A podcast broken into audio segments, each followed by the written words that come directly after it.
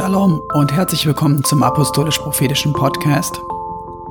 Ihr werdet es an meiner Stimme hören, irgendwas stimmt hier nicht.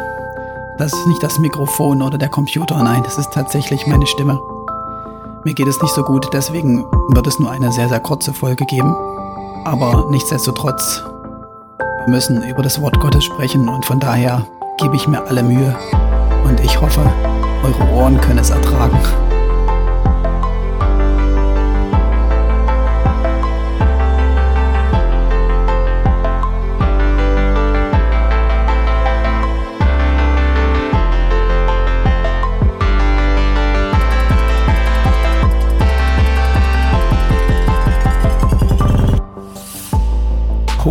Nach Gott. Das ist das Thema. Habt ihr Hunger nach Gott? Hast du Hunger nach Gott? Psalm 63. Den schlagt ihr mal auf, beziehungsweise vielleicht kennt ihr ihn ja auch auswendig, wenn ihr so richtig bibelfest seid. Je nach Übersetzung heißt es da, ein Psalm Davids, als er in der Wüste Juda war. O Gott, du bist mein Gott, früh suche ich dich. Meine Seele dürstet nach dir, mein Fleisch schmachtet nach dir in einem dürren, lechzenden Land ohne Wasser. Habt ihr euch schon mal so gefühlt? Oder war euer Hunger oder ist euer Hunger so groß, dass ihr das sagen könntet oder dass ihr euch da findet, dass ihr sagt, boah, genauso groß ist mein Hunger nach Gott auch. Ich sehne mich so sehr nach ihm, dass ich dass ich das auch sagen könnte, okay, ich würde es vielleicht nicht so formulieren, ähm, weil es ja auch ein bisschen der Zeit und der Sprache einfach Davids geschuldet ist, das dann halt im Psalm so zum Ausdruck zu bringen. Aber findet ihr euch da und sagt, ja, genau so einen großen Hunger nach Gott habe ich auch. Ich frage mich manchmal, ob das so ist oder ob wir heute diesen Hunger haben. Ich spreche mal allgemein, nicht nur von mir. Oder frage mich, wie kann man denn so einen großen Hunger nach Gott haben? Oder warum sagt das David und bringt das so auf diese extreme Art und Weise zum Ausdruck? Ich meine, natürlich, er war in einer Wüste, er war selber körperlich wahrscheinlich auch herausgefordert.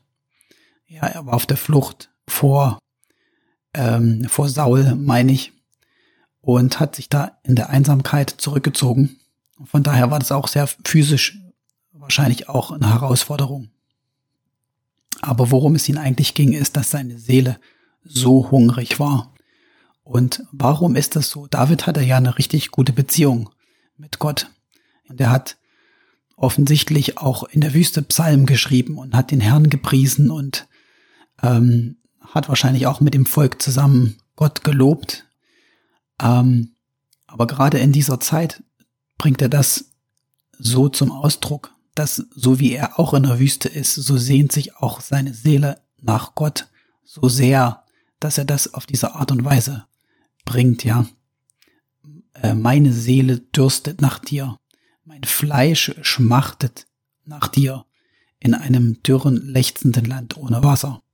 Wie kann man das haben oder wie kann man auf der einen Seite so eine gute Beziehung mit Gott haben, aber trotzdem so einen gewaltigen Hunger eigentlich haben? Man könnte sagen, war David nicht erfüllt oder er hatte doch eigentlich alles. Er hatte die Salbung, er war eigentlich nominell schon König. Und ähm, Gott ist mit ihm, hat ihn immer Sieg geschenkt, hat ihn bewahrt. War irgendwas mit David nicht in Ordnung? Ähm, mit David war alles in Ordnung. ähm, wir lesen mal weiter. Dass ich deine Macht und Herrlichkeit sehen darf, gleich wie ich dich schaute im Heiligtum. Er und das ist der Schlüssel an dem Ganzen und das ist auch der Schlüssel zu dem kurzen Input, den ich geben will. Er hat Gott erlebt. Er, er hat sich deshalb so nach Gott gesehnt, weil er seine Macht und seine Herrlichkeit schon erfahren hat.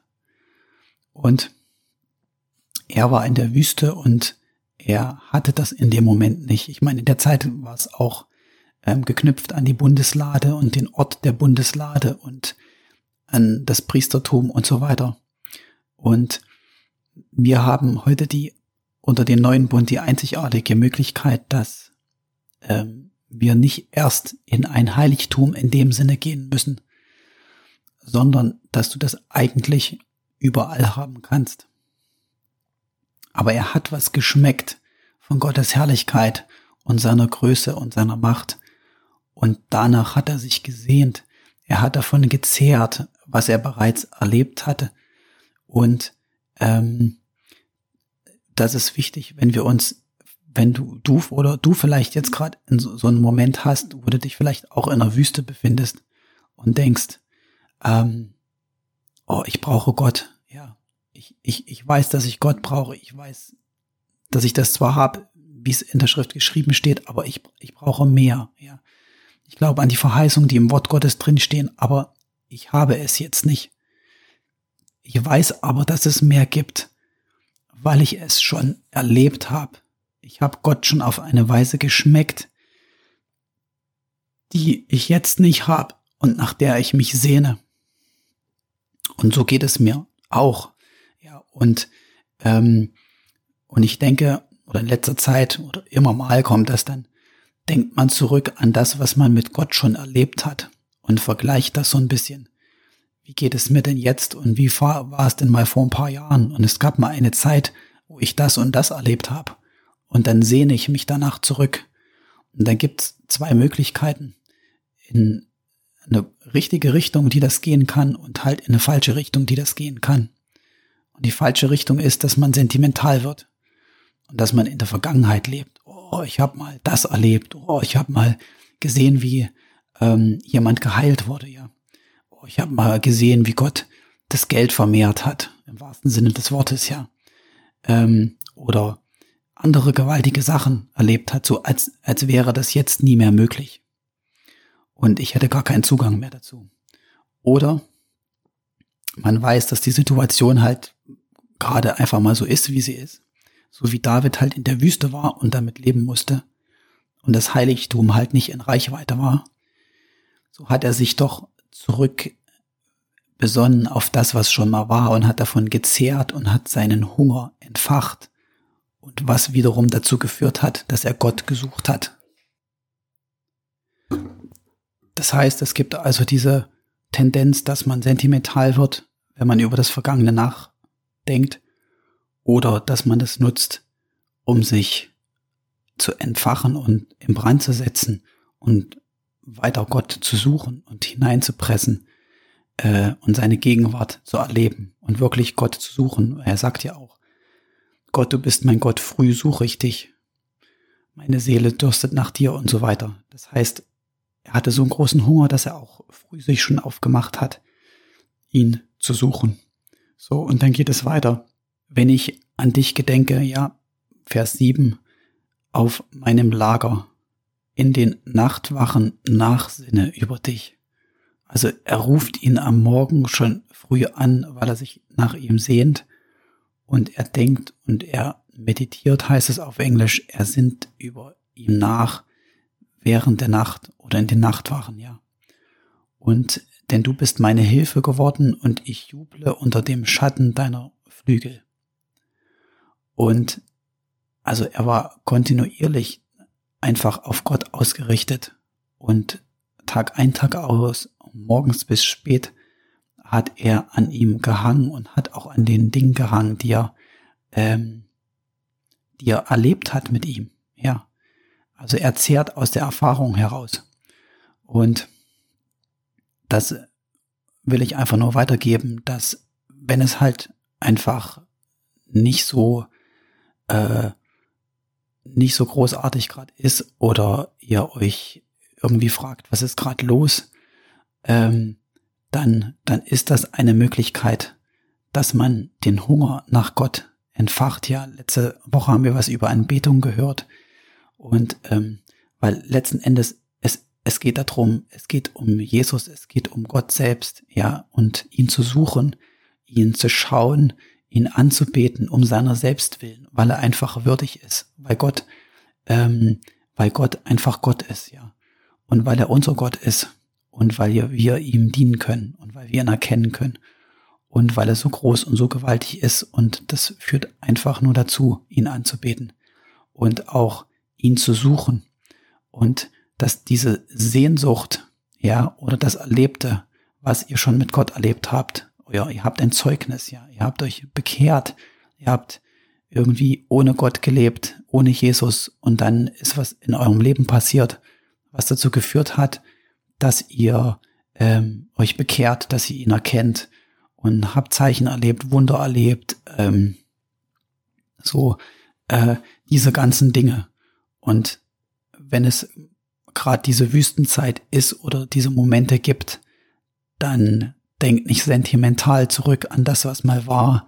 Ach, es wäre ja mal schön, ja, äh, wenn es wieder so wäre oder so irgendwas, sondern nehmt es, euren Hunger zu entfachen. Ja, die Seele kann ruhig mal dürsten und das Fleisch sich richtig sehnen nach, nach dem Herrn, nach Gott. Das ist ein echter äh, äh, ein, ein Ausdruck, dass man wirklich was von ihm will und dass man es ernst meint. Und letzten Endes hat es David ja auch erlebt, er oder wieder erlebt. Er ist ja nicht in der Wüste geblieben. Er ist ja nicht irgend so ein äh, sentimentaler äh, Eigenbrötler geworden, der nur rückblickend irgendwie ähm, so ewig gestrig äh, äh, lebt und über das Vergangene erzählt. Ja, wie es oft bei, bei Menschen passiert dann einfach auch, ja. Oder älteren Menschen hat man das oft. Die reden nur noch von der Vergangenheit, weil sie nicht mehr das sehen, was, was kommt. Ähm, so will ich dich loben, ja, denn deine Gnade ist besser als Leben, heißt es dann weiter. Meine Lippen sollen dich rühmen. So will ich dich loben mein Leben lang, in deinem Namen meine Hände aufheben.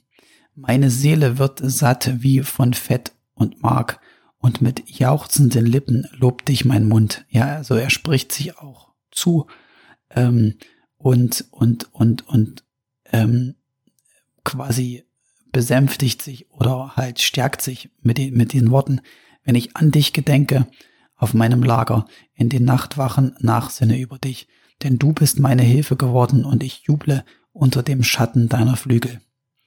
Ja, der Schatten deiner Flügel, das ist ähm, diese, die, die Bundeslade, ja, diese Engel, die oben drauf sind und beziehungsweise die dann im Tempel ähm, gegenüberstanden, ähm, über der Lade.